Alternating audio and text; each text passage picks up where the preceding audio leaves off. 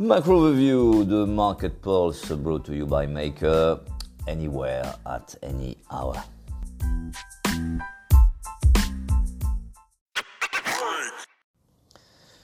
Well, as anticipated, a very positive session across global risk assets yesterday. Um, it should be noted that the Dow Jones added uh, its best session uh, since uh, the beginning of July. Also, and possibly more significant, um, small caps continue to outperform markedly, which is obviously a very good uh, omen from, a consistence and persistence uh, of, the buying uh, trend perspective.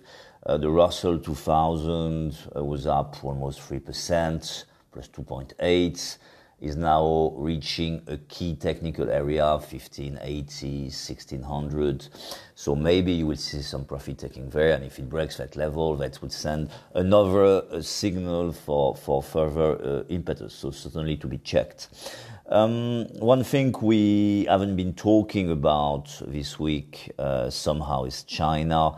You know probably why because this is the golden week um, the, the, the, period uh, where China is closed on holiday uh, to, to commemorate the independence of uh, the Popular Republic.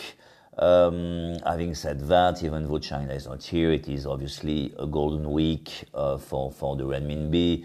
Uh, testing uh, new highs, very strong at 673, which, which, which then again corroborates further uh, the strength uh, of the current, um, you know, impetus, uh, uh, the, the, the, current buying trend, which goes further US elements in our view. Um, still in Asia, note that Royal Bank of Australia shows to, to leave its rates unchanged which is obviously uh, no big deal if you look at the market uh, in general and uh, the Australian dollar in particular, which is, which is also unchanged. Also note that the PMI composite in India skyrocketed from 46 to 54.6, which then again underscores uh, what is going on in Asia at the moment, where, where there is real, real stamina from, from, from a macro perspective.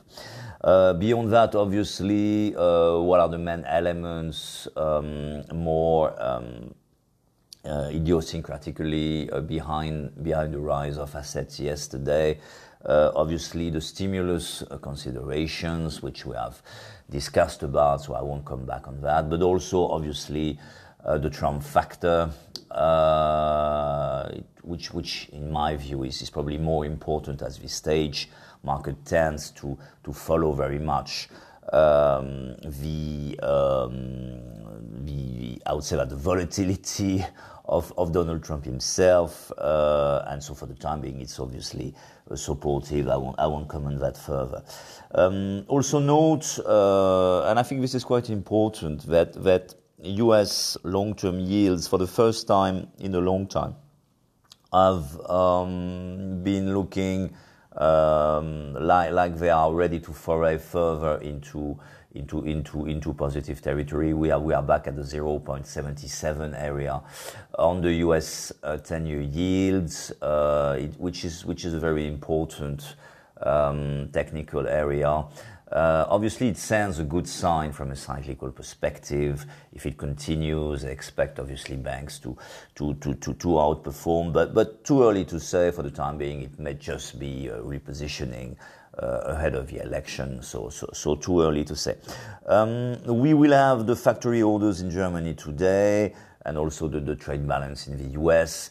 But altogether, I think the market will be happy to, to consolidate a bit uh, in, um, in a positive kind of way. Note that uh, South Korea is, is, is, is, slightly up this morning and the Nikkei also slightly up. Then again, China closed.